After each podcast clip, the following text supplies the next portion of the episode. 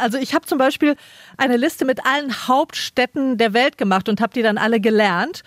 Ähm, oder eine Liste mit all, ja, äh, so ein bisschen Nerd, Nerd-Charakter hat es schon. Liste mit allen Ländern oder eine Liste mit Vogelarten. Äh, also es ist ein bisschen so Vollständigkeitswahn, so Listen zu machen. Und von diesem Reiz dieses Zusammentragens aller Infos über die Länder, ähm, da lebt ja auch so ein Atlas. Ah ja, okay. Ne? Also an dieser Stelle sei gesagt, dass mein schrägstes Hobby als Kind war Münzen sammeln. Listen war offensichtlich dein Ding. ja, hab ich noch nie gehört, aber cool. Limonadenbaum, der Kinderbuch-Podcast von SWR 2 mit Anja Höfer und Theresa Hübner. Und wir melden uns zurück aus der Sommerpause. Hallo Theresa, hattest du einen schönen Sommer? Der ja jetzt schon quasi vorbei ist. Ne? Der Herbst ist ja quasi direkt mal, hat man direkt reingeschlagen, regentechnisch. Ja, wir hatten einen schönen Sommer. Das erstmal. Hallo Anja, ich freue mich, dich zu sehen. Ähm, wir waren Anfang Juli, hatten wir so ein großes Ding bei uns in der Family. Wir sind nämlich umgezogen. Nichts mehr mit Köln, nichts mehr mit mondänem Großstadtleben. Jetzt ähm, haben wir ein kleines Gärtchen. Ich habe auch schon mal Rasen gemäht, äh, fühle mich schon ganz ländlich. Das war, hat echt unseren Sommer ganz schön dominiert. Oh, ja. ihr seid tatsächlich raus aufs Land gezogen. Wie schön. Ja, ja, absolut, auf jeden Fall. Das ist auch echt ganz nett hier. Und ähm, der Kleiderschrank ist aber mitgezogen, klar, damit der Limonadenbaum weiter, äh, ja, weiterlaufen kann. Äh, hallo da draußen, alle Kinderbuchfans. Wir sind zurück und wir haben euch tolle Bücher mitgebracht. Genau, Reisen haben wir uns diesmal ausgesucht, denn mit dem Reisen war es ja nicht so dolle diesen Sommer, immer noch nicht wirklich. Ähm, wir waren praktisch kaum weg. Wir haben so ein paar Tagesausflüge mal gemacht, aber da das Wetter zu Hause ja doch ganz okay war, wollen wir jetzt auch nicht meckern. Wart ihr denn trotz Umzug noch so richtig verreist irgendwie? Ja, also was wir, wir, waren, an einer Stelle waren wir echt clever. Wir sind quasi äh, umgezogen, haben dann die Umzugskisten ins große Chaos äh, gestellt, haben dann so zwei, drei Tage später direkt die Tür zugemacht und sind gefahren nach Rügen. Kann ich allen nur empfehlen. Wir sind äh, in das Rügener Funkloch sozusagen gefahren und haben da zwei Wochen Camping direkt am Meer gemacht. Äh, mega toll, Zelt auf, Kind raus. Und wie gesagt, Funkloch. Ich finde, das ist ein, eines der besten Features an allem Urlaub, egal wo man ist, solange man kein Handyempfang hat und da nicht dran rumdaddeln kann, ist man doch schon gleich entspannter. Also mir geht es jedenfalls so. Digital Detox, wie wir modernen Menschen das nennen. Auf ja, Rügen. Genau. Genau. genau. klingt Und bei euch super. war aber Fernweh angesagt, ne? Ja, wir, also wir hatten schon jetzt, so langsam kriegen wir etwas Fernweh. Mein Freund und ich, wir sind wirklich begeisterte Reisende. Ähm, und bevor das Kind kam, haben wir das noch so irgendwie sehr ausgenutzt, haben richtig viele Fernreisen gemacht. Wir waren auf Hawaii, in San Francisco, in Thailand. Und jetzt ist es aber mehr so, ach, fahren wir mal kurz an See, ne? so ja. So. Anja, ja. ganz ehrlich, in Zeiten des Klimawandels ist das ja auch vorbildlicher, ne? Ja, aber ich bin optimistisch und ich hoffe, dass die Menschheit bald umweltfreundlichere Fernreisemethoden entwickelt. Äh, denn es gibt ja doch nichts Schöneres, als irgendwie die Welt zu entdecken und zu bereisen. Für mich jedenfalls. Ja. Unsere Tochter, die reist auch schon so wahnsinnig gerne. Also jetzt nicht so Fernreisen, aber so mit dem Auto schon ein paar Stündchen ist okay. Und die fragt immer, wann gehen wir wieder in so ein Motel? Sie meint eigentlich Hotel, aber sie findet Motels einfach wahnsinnig schön. Da ist sie wie ihre Eltern, wir lieben auch Hotels. ja, also ja, ich, ich liebe Reisen natürlich auch total. Und jetzt kommen wir mal zum Punkt. Wir beide lieben das Reisen, so viel wissen wir jetzt. Und das war auch der Grund, warum wir uns gedacht haben, liebe Zuhörerinnen und Zuhörer, nochmal Hallo da draußen. Das wird eine Folge übers Reisen, denn selbst wenn man äh, nicht so richtig rauskommt, äh, gerade mit Büchern, kann man immer toll reisen. Mit Kinderbüchern vor allem. Genau, vielleicht, liebe Limonadenbaum-Zuhörer, hat es ja bei euch in diesem Jahr auch aus den bekannten Gründen mit dem Weitwegreisen nicht geklappt. Kein Problem bei uns. Bekommt ihr heute Bücher vorgestellt, die euer Fernweh hoffentlich ein bisschen stillen können. Ich habe dabei, kommen wir mal gleich zum ersten Buch. Ähm, ich habe dabei die Wichtelreise, Anja mit Bildern der wirklich großartigen Daniela Drescher. Das ist ein Klassiker aus England, von dem ich hoffe, dass er hier in Deutschland auch ganz viele Fans bekommt. Und du? Und ich stelle heute vor die Reise nach Amerika von Robert Gernhardt und Philipp Wächters für Kinder ab drei. Und dann habe ich noch einen ganz tollen Atlas für Kinder dabei. Alle Welt von Alexandra Misilienska. Ich hoffe, ich spreche das richtig aus. Äh, polnischer Name. Und Daniel Misilienski, empfohlen ab sechs Jahren. Ja, dann würde ich sagen, fang du heute mal an, ne? Sag mal dein erstes Buch. Alles klar. Also ich habe eben fürs Thema Reisen so eine Art Klassiker rausgesucht. Robert Gernhardt, das war einer der für mich zumindest größten deutschen Gegenwartsdichter und vor allem Humoristen. Der war Mitbegründer der sogenannten Neuen Frankfurter Schule, Mitarbeiter beim Satiremagazin Titanic. Er war ein unfassbar witziger und sehr humorbegabter Mensch der leider 2006 viel zu früh gestorben ist. Kennst du auch, oder? Ich kenne ihn nicht, nee. Sorry, kenne ich nicht. Wissenslücke. Tut mir leid, Anja. Nicht mal, nicht mal von What? ihm gehört. Ich kenne die Titanic, ich weiß, aber ich kenne ihn, glaube ich, nicht so richtig. Robert Gernhardt. Also, Theresa, dann musst du ihn auf auch. jeden Fall entdecken. Riesenempfehlung. Ich war schon in meinem Germanistikstudium großer Robert Gernhardt-Fan. Ich habe ihn oft auch auf Lesungen erlebt. Und vielleicht, um erstmal so einen Eindruck zu bekommen von seinem Humor, hören wir ihn selbst mit zwei seiner bekannten Gedichte. Folgen der Trunksucht. Seht ihn an, den Schreiner trinkt, er wird er kleiner, schaut, wie flink und frettchenhaft er an seinem Brettchen schafft. Seht ihn an den Hummer, trinkt, er wird er dummer, hört, wie er durchs Nordmeer keift, ob ihm wer die Scheren schleift. Seht sie an die Meise, trinkt sie, baut sie Scheiße, da grad rauscht ihr drittes Ei wieder voll am Nest vorbei.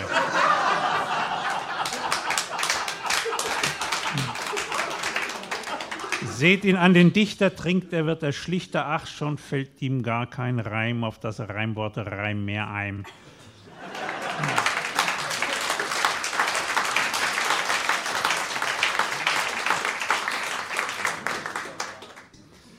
Schön, schöner am schönsten. Schön ist es, Champagner bis zum Anschlag zu trinken und dabei den süßen Mädels zuzuwinken, das ist schön. Schöner ist es, andere Menschen davor zu bewahren, als zu sehr auf weltliche Werte abzufahren. Das ist schöner. Noch schöner ist es, speziell der Jugend aller Rassen eine Ahnung von geistigen Gütern zukommen zu lassen. Das ist noch schöner. Am schönsten ist es, mit so geretteten, süßen Geschöpfen einige gute Flaschen Shampoos zu köpfen. Das ist am allerschönsten.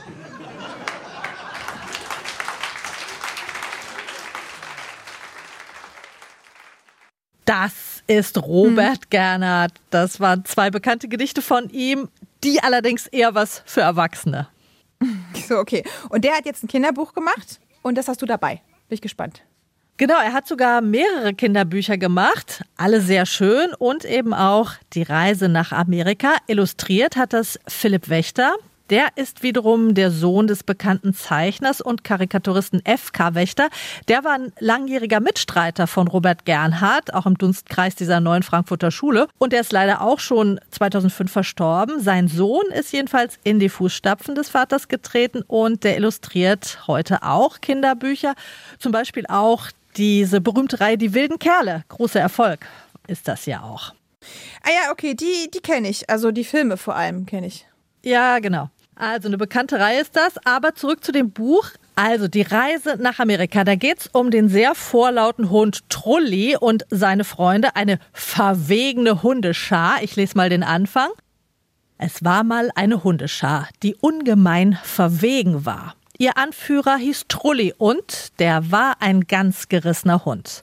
Zwar war er nicht besonders groß, doch wo er war, da war was los.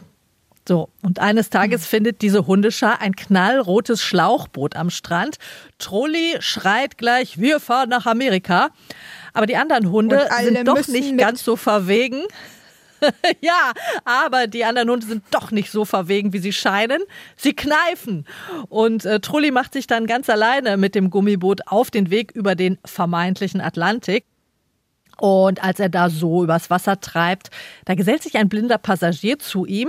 Eine Möwe setzt sich äh, ans andere Ende des Schlauchboots Und Trulli ist leider überhaupt nicht nett zu ihr. Er scheucht sie einfach weg. Hau ab, schreit er. Und die Möwe lachte nur und sprach, na gut, der Klügere gibt nach. Ich fliege fort, Herr Kapitän. Was dann passiert, wirst du schon sehen. Hm. Die Möwe flattert vom Boot auf und in dem Moment gerät das Boot aus dem Gleichgewicht. Es dreht sich um 90 Grad und steht jetzt senkrecht im Wasser.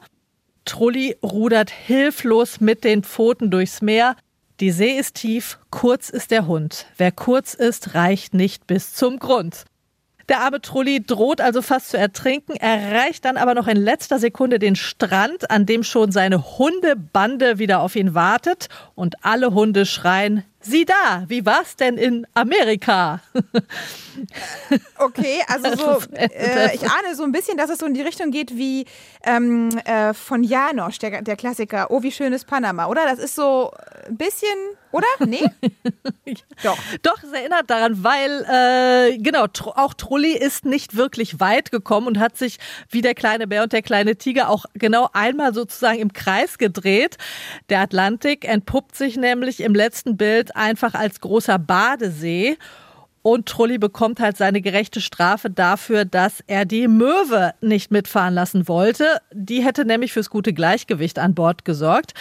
Aber abgesehen von dieser doch sehr schönen Message über Kooperation und Gastfreundschaft lebt das Buch einfach von dem unglaublich feinen Humor von Robert Gernhardt und von diesen wunderschönen, auch sehr niedlichen Illustrationen von Philipp Wächter. Allein wie er diese Hundebande malt, ist schon äh, einfach sehr schön und süß. Ähm, es ist alles in diesen wunderschönen leichten Reimen geschrieben, die Robert Gernhardt einfach wirklich virtuos beherrscht. Und für kleine Kinder ist, finde ich, sehr viel Spannung drin. Ähm, als der Trolli da fast ertrinkt. Ähm, und manche Seiten, die bestehen einfach nur aus einem Bild, ganz ohne Text. Also das kann ja. man sich wunderbar in aller Ruhe zusammen angucken. Man kann Details finden. Bisschen Wimmelbuchartig manchmal. Also ein sehr schönes Durchblätterbuch auch. Also Robert Gernhardt und Philipp Wächter. Die Reise nach Amerika ab drei Jahre. Erschienen ist das im Ellermann Verlag, kostet 14,99 Euro. Ja, aber streng genommen war das jetzt gar keine richtige Reise. Äh, wie sieht's denn bei deiner Buchempfehlung aus, Theresa? ähm, streng genommen handelt mein Buch auch nicht von so einer klassischen Reise. Also jedenfalls nicht, wenn man an sowas denkt wie, hey, so, wir packen unsere Koffer, Flieger, Hotel, Zug, Sonne, Strand. Es ist bei uns oder bei mir bei dem Buch eher so eine Art Abenteuerreise. Aber, so, ich will es jetzt gar nicht irgendwie schlecht reden. Was für eine Reise. Eine super tolle Abenteuerreise verspreche ich dir hier. Moment, wo ist das Buch? Hier. Das ist die Wichtelreise von Dennis Watkins Pitchford und illustriert von Daniela Drescher. Das ist ganz wichtig. Die Illustrationen spielen eine mega große Rolle bei dem Buch. Verlag ist Urachhaus. Es wird empfohlen eher so für die Älteren, äh, zwischen fünf und sieben Altersspanne. Ich verstehe es nicht so ganz, weil, also die Zahl 5, Altersempfehlung 5 ist mir schon klar, weil früher wird es vielleicht schwierig, aber also ganz ehrlich, das haben auch noch, da haben auch noch Neunjährige durchaus ihren Spaß dran. Also das habe ich nicht so ganz verstanden. Okay, aber empfohlen zwischen fünf und sieben. Und lange zu lesen haben Sie auch dran, oder? Das ist ja ein echter Brocken. Wie viele Seiten hat das? Ja, das ist ein echter Brocken, auf jeden Fall. Das hat äh, so knapp 170. Ähm, ziemlich. Ja, also, für ein Kinderbuch schon. Ja. ja. auf jeden Fall. Für ein Kinderbuch äh, auf jeden Fall schon ordentlich. Größer als A4, so ein bisschen größer als A4 ist das Buch und ist auch relativ schwer. Ich hätte es ja mal wiegen können. Wäre auch mal eine interessante Info, ne? Wie schwer ist das Buch? Also, Fakt ist, da liest man eine Weile dran. Kurz die Geschichte umrissen. Im Mittelpunkt stehen drei Wichtel, die du auch dem Cover hier siehst. An alle, die das mhm. jetzt da draußen nicht sehen können, äh, weil äh, der Bild-Podcast noch nicht erfunden ist. Wir werden da ganz viele Bilder ins Netz stellen, auf jeden Fall. Also hier siehst du die drei Wichtel. Ähm, die eine wichtige, wichtige, wichtige Rolle spielen in der Geschichte. Das sind Zirbel, Nieserich und Schlucker. Und die wohnen friedlich in einer alten Eiche. Das sind die letzten drei Wichtel vermutlich Englands. Das sind aber nicht so, ähm, so verkitschte Zwerge, auch nicht so, die sind auch gar nicht so niedlich, sondern die sehen eher aus wie so kleine, so ältere Herren, weißt du? Oder, oder wie so Weihnachtsmännchen. Genau, ja, so, genau, so eher. Genau, die haben auch so Rauschebärte. Alle drei haben ja so einen großen Bart und dann haben sie so verknöcherte Nasen, große, spitz zulaufende Ohren. Also es ist jetzt weit weg von äh, so Meinzelmännchen-Kitsch oder sowas, ne? Ja, und ich muss auch sagen, was ich jetzt so über den Bildschirm sehe, wirklich schöne Bilder. Die wir ähm, online stellen. Genau, werden. also wir, wir stellen welche auf swr2.de Limonadenbaum. Da stellen wir immer so eine kleine Galerie bereit mit den Büchern. Und ich finde diese Bilder wirklich wahnsinnig schön. Einfach so sehr detailreich getuscht. So fast ein bisschen romantisch sehen die aus, finde ich. Ja, auf jeden Fall. Und das, ähm, das ist auch wirklich, muss man sagen, ganz typisch für die Daniela Drescher, die das ja illustriert hat. Ähm, die hat auch eine ziemlich große Fangemeinde und zwar nicht umsonst. Ich glaube, das ist auch, weil ihre Bücher sowas sehr, ähm, sowas Magisches irgendwie haben. Ja, und so ein bisschen altmodisch wirken sie auch, aber schön altmodisch. Ja, auf jeden Fall. Also ich weiß genau, was du meinst. Äh, das ist ganz weit weg von sowas coolem, kühlen, comichaften oder so. Es ist wirklich eher romantisch. Ähm, aber Daniela Drescher ist eben halt auch spezialisiert genau auf diese sehr lebendigen, so ganz lebhaften Naturillustrationen. Und die Wichtel hier in meinem Buch Wichtelreise sind auch nicht ihre einzigen Fabelwesen. Man kann sich da wirklich mal ganz gut umtun, so auf ihrer Homepage oder ihrem äh, Instagram-Account. Ich mag das total gerne, weil man in die Bilder so richtig eintauchen kann. Und wie ich eben schon gesagt habe, da lebt wirklich alles. Jedes Detail lebt. Die Natur lebt. Mhm.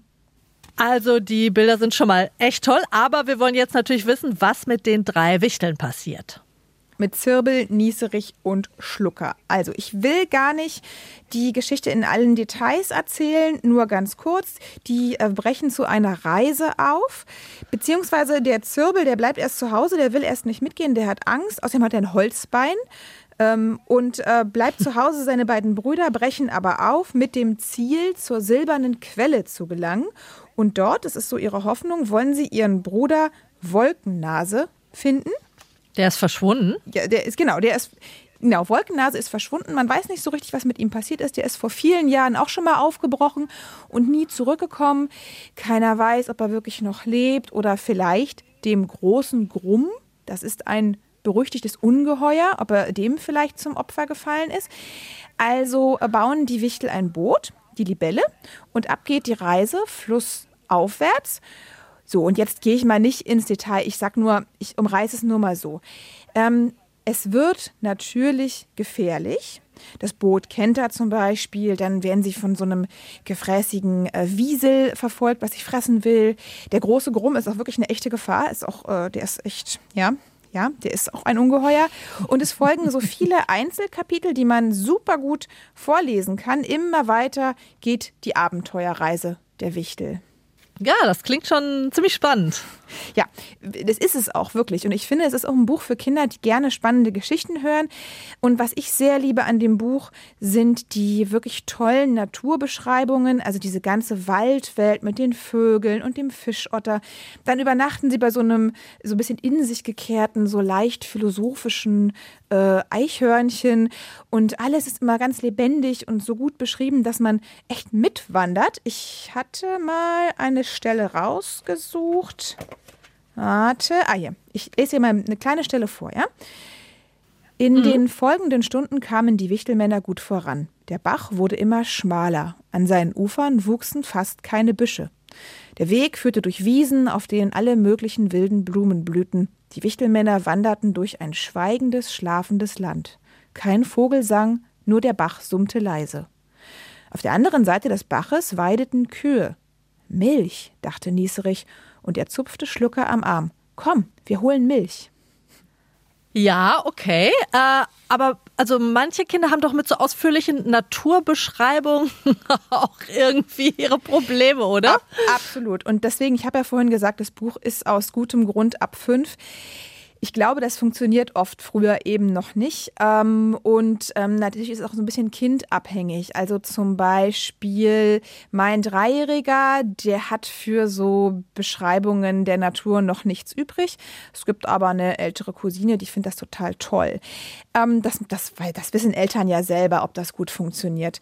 Aber man kann da auch so reinwachsen. Man kann sich das auch so hinlegen, immer mal die schönen Bilder angucken, immer mal so eine Stelle vorlesen und ähm, ja, noch ein äh, Wort. Das Original des Buches heißt The Little Grey Man und ist schon von 1942. Ja, und Ui. ja, also hat schon ein paar Jahre auf dem Buckel und ist in England der totale Klassiker. Das kennt in England offensichtlich wirklich jeder. Ich habe gestern einfach mal so aus Spaß die Amazon-Rezensionen durchgelesen und da gibt es so richtige Jubelorgien, weil die heute erwachsenen äh, Leser und Leserinnen sich so total freuen, wenn die das wiederentdecken. Ne? Wie man das ja so kennt manchmal, Ah, wenn so jetzt- Klassiker wieder rauskommen. Ja, ja, ja. Und jetzt eben gibt es es auch bei uns auf Deutsch. Das ist ja schön. Ja, und jetzt gibt es auch bei uns äh, die Wichtelreise von Dennis Watkins Pitchford mit Illustrationen der wirklich großartigen Daniela Drescher. Ist ab fünf Jahre, ist erschienen bei Urachhaus und kostet, ja, okay, kostet stolze 25 Euro. 25 gut investierte Euro. Und wer mir das nicht glaubt, der möge sich die Bilder anschauen, die wir ins Netz stellen und mir sagen, dass die nichts mit ihm oder ihr machen. Das würde ich dann schon mal nicht glauben. Ja, vielen Dank, Theresa. Äh, sehr schön. Und du hast sehr noch einen schönes Atlas Buch. Ich bin gespannt. Du, ja, ich habe noch einen Atlas dabei, weil ich dachte, Thema Reise. Muss man eigentlich auch einen Atlas mit reinnehmen in die Folge? Ähm, also, das ist ein Buch, das uns schon seit mehreren Jahren begleitet. Wir haben das auf Norwegisch, weil der Papa von Ava ist ja Norweger und hat ihr das geschenkt. Ähm, da heißt es einfach Kat, also Karte. Auf Deutsch heißt dieser Atlas Alle Welt. Das ist wirklich ein sensationell schön gemachter Kinderatlas, der einfach jede Aufmerksamkeit verdient. Und gestaltet hat ihn das polnische Illustratoren-Duo Alexandra Misilienska und Daniel Misilienski. Sind beide 1982 geboren. Die haben Grafikdesign an der Warschauer Akademie der Künste studiert. Überhaupt machen die Polen Wusste ich nicht. Wahnsinnig schöne Kinderbücher habe ich jetzt entdeckt. Ja, In unserer nächsten sie. Folge stelle ich wieder eins vor. Ja, Ich folge Also in auch der nächsten Folge schon wieder eins aus Autorinnen Polen. und Autoren auf Instagram. Jetzt fällt mir natürlich kein einziger Name ein, aber das stimmt. Die machen tolle Sachen. Ganz großartig. Ich bin schwer begeistert von den Polen. Aber jetzt erstmal alle Welt. Also es ist ein sehr großes Format. Das ist so ein Buch, das man am besten auf den Boden legt und sich dann mit Kind davor hockt. Dann schlägt man es auf und kriegt erstmal eine Weltkarte zu sehen mit einer Übersicht über die Kontinente. Dann gibt's noch nochmal detaillierter Europa. Und dann geht es immer auf einer großen Doppelseite zu den einzelnen Ländern. Äh, bei uns fängt es mit Island und den skandinavischen Ländern an. Und es ist einfach so unfassbar süß und so liebevoll, wie hier die einzelnen Länder vorgestellt werden, in unglaublich vielen kleinen, sehr niedlichen Details.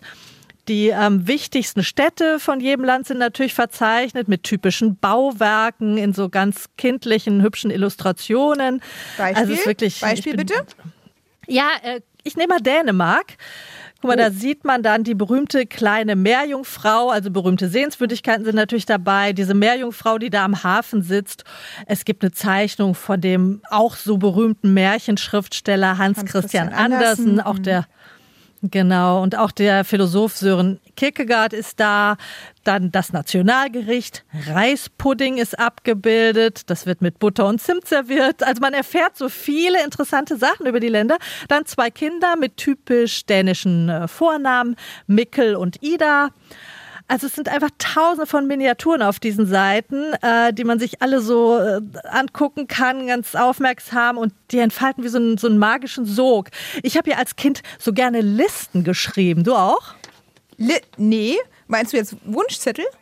Nein, kein Wunschzettel. Also ich habe zum Beispiel eine Liste mit allen Hauptstädten der Welt gemacht und habe die dann alle gelernt. Ähm, oder eine Liste mit all, ja, äh, so ein bisschen Nerd, Nerd-Charakter hat es schon.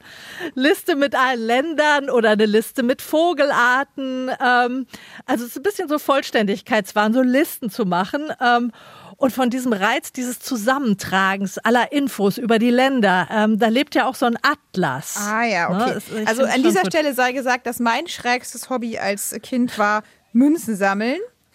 Listen war offensichtlich dein Ding. Anja, habe ich noch nie gehört, aber cool. Äh, ich finde, du fällst ein bisschen aus, aber ich glaube, viele Kinder lieben Listen. Also wirklich. ja, Wie, nicht alle Kinder schon. lieben Münzen? War ich der Nerd? Die Nerdin. Also Münzen. Gähn. Na gut. Naja, jedenfalls, also was auch cool ist, finde ich, hinten äh, sind alle Länderflaggen in diesem Atlas abgebildet. Das liebt meine Tochter zum Beispiel sehr. Die lernt jetzt mit fünf schon fleißig alle nationalen Flaggen. What? Macht ihr totalen Spaß. Wir haben auch so ein, ja, wir haben auch so ein Flaggen-Memory und so. Das findet sie ganz cool eigentlich. Genau. Also so zehn Länder kriegt sie schon zusammen inzwischen, immerhin. also das Buch kann man wirklich gut anfassen. Es hat so richtig tolles, dickes Papier. Es ist so ein bisschen wie eine riesige Schatzkarte und man kann wirklich wahnsinnig viel drin entdecken. Ganz, ganz großartig. Ich bin hellauf begeistert von diesem Atlas. Also ich sage nochmal Alexandra Misilienska und Daniel Misilienski. Alle Welt sechs, sicher würde ich sagen. Meine Tochter ist fünf, die blättert da auch schon sehr gerne drin um. Ist im Moritz Verlag erschienen, wirklich schön aufgemacht, tolles Papier und es kostet 34 Euro. Also ich glaube, die Info mit der Altersangabe ist diesmal auch äh, wichtig, Anja, weil ich kann auf jeden Fall sagen, dass mein Dreijähriger diese, so diese ganze Idee von Geografie fruchtet bei dem noch gar nicht. Wir haben so, eine, so ein Video angeguckt über ähm, Schildkröten auf Costa Rica, die ihre Eier ablegen und dann wieder ins Meer laufen. Und dann wollte ich ihm gleich direkt mal bildungsmäßig zeigen, wo Costa Rica liegt und habe gemerkt, dass dieses ganze Konzept von hier ist Deutschland, da ist ganz viel Wasser und da ist dann Costa Rica äh, große fragende Augen. Okay. Ja, aber irgendwann, also das kommt. Irgendwann kommt es plötzlich und dann ist es von großem Interesse, würde ich mal sagen. Und dann geht's los mit den, mit den, mit den ja. Flaggen. Also, das waren jetzt erstmal schon mhm. äh, schöne Reisen, die wir gemacht haben heute. Ich äh, spreche schon mal die Schlussworte. Wobei wir haben ja noch was. Es gibt noch eine ganz kurze Reise in die Schweiz, meine Liebe, denn wir haben ja mal wieder einen Promi-Kinderbuchtipp und der kommt von der Journalistin und vielleicht bekannter ist sie auch als Feministin Alice Schwarzer, Ihr Lieblingsbuch. Ja, das war Heidi, als ich ein Kind war. Äh, heißt ja übrigens das Heidi, nicht die Heidi. Das heißt, Heidi ist ein, ein starkes kleines Mädchen, das beim Großvater aufwächst, der sich zurückgezogen hat aus dem Dorf und so am Rand der Gesellschaft ist, auch nicht, hat die auch emotional zurückgezogen. Und dieses selbstbewusste kleine Mädchen, das meistens barfuß läuft und den kleinen Freund Peter hat, der lieb ist, aber ein bisschen harmlos, ja. Ähm, mit diesem kleinen Mädchen habe ich mich sehr stark identifiziert, weil erstens auch ich hatte den geliebten Großvater, auch ich war evakuiert auf dem Land nach dem Krieg. Ich bin in Wuppertal geboren, war dann in Franken auf dem Dorf. Auch ich lebte sehr ländlich, ja, mit den Tieren und so weiter. Und ich erinnere mich, dass die Passage, wo das Heidi nach Frankfurt kommt, zu der Freundin Clara, der feinen Freundin Clara, der sie Gesellschaft leisten soll und nun in der Stadt ist und nicht mehr den Mond sieht, dass dieses Kapitel mussten meine Großeltern zukleben, weil ich jedes Mal, das Heidi habe ich natürlich x-mal gelesen, so furchtbar geweint habe. Also äh, ich war das Heidi. Hätte ich jetzt auch nicht gedacht, dass Ihr Lieblingsbuch Heidi ist. Oder? Also ich, ich weiß auch nicht, wie es dir geht, aber nicht. findest du nicht auch, dass, also ich habe ehrlich gesagt Heidi nie so richtig, ich habe es weder richtig gelesen, noch so richtig die Trickfilme geguckt, nur so ein bisschen, aber ich habe das so trutschig in Erinnerung. Ist das nicht so trutschig? Äh, ich war als Kind totaler Heidi-Fan. Ich habe diese, ich glaube, das war sogar so eine japanische Zeichentrickserie. Die habe ich mit gekreuzten Beinen geguckt. Ich habe Heidi total geliebt und ich finde, wenn man so drauf guckt, erstmal denkt man, das ist so ein bisschen trutschig, altmodisch, aber sie hat schon recht. Heidi ist schon ein extrem starkes kleines Mädchen, wie die mhm. sich da durchschlägt. Auch in Frankfurt später. Also irgendwie hat sie recht. Ich fand es auch überraschend, äh, diesen Buchtipp. Aber sollte man sich vielleicht doch mal wieder. Ich wollte sagen, vielleicht soll ich es mir einfach mal wieder oder ich sollte es mir generell mal richtig angucken. So, das werde ich auf jeden Fall tun. Also, Alice Schwarzer zu ihrem Lieblingskinderbuch Heidi, geschrieben 1880 bis 81 von der Schweizerin Johanna Spiri. Und es gibt es in ganz, ganz vielen verschiedenen Ausgaben, das weiß ich. Genau.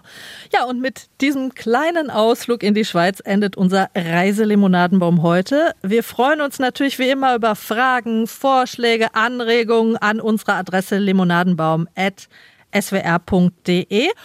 Nächste Folge widmen wir uns dem Thema Insekten. Nervig, aber lebenswichtig. Bis dahin. So wie wir. Tschüss. ja, genau. Thank